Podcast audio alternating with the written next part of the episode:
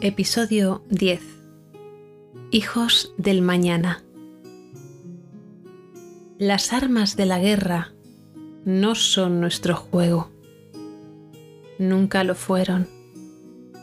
Nosotros ya hemos bajado los brazos muchas veces. Ya hemos enterrado el hacha de lo deshumanizado y nos dirigimos desnudos hacia un mundo limpio. Nuestros hijos sabrán que durante un tiempo pasado el cielo no reflejaba el sol y entre sombras tropezaban los que cegaron sus ojos con penosas ascuas.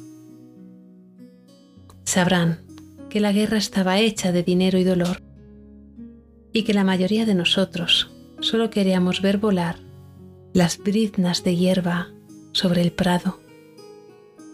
Sabrán que era inhóspito el lugar donde la incertidumbre habitaba, que las pasiones de los hombres olían a herrumbre y que la tierra tuvo un parto de sangre antes de que la marea lo inundara todo con un olor antiguo de raza herida.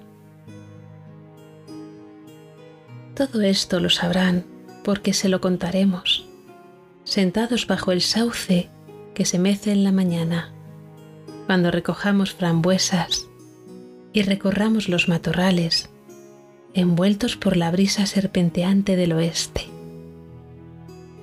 Será su risa el olvido del remoto ruido de los aviones que sobrevolaban el mundo, aniquilando sueños. Será su latido el pálpito nuevo, arco iris de alianza, rotunda gravedad será su voz la que suplante el beligerante grito puesto en pie que manchó de sangre nuestra tierra. Serán sus manos las que cimenten un tiempo de paz. Serán los hijos del mañana en un mundo limpio como el cristal. Es nuestro deber trabajar por el mundo que los niños heredarán esta preocupación vital no es referente solo al futuro de la humanidad, sino más bien al hombre de carne y hueso que la habita, al ser humano que desea ser completo, pues desde esa individualidad se forma el uno, la unidad, no como una masa en que se desvanece el ser real que somos, con esa personalidad y experiencias de vida propia, sino como una serie de arroyos que sumándose se unen a la corriente del río para que, en su fuerza irrefrenable, pueda llegar a buen cauce.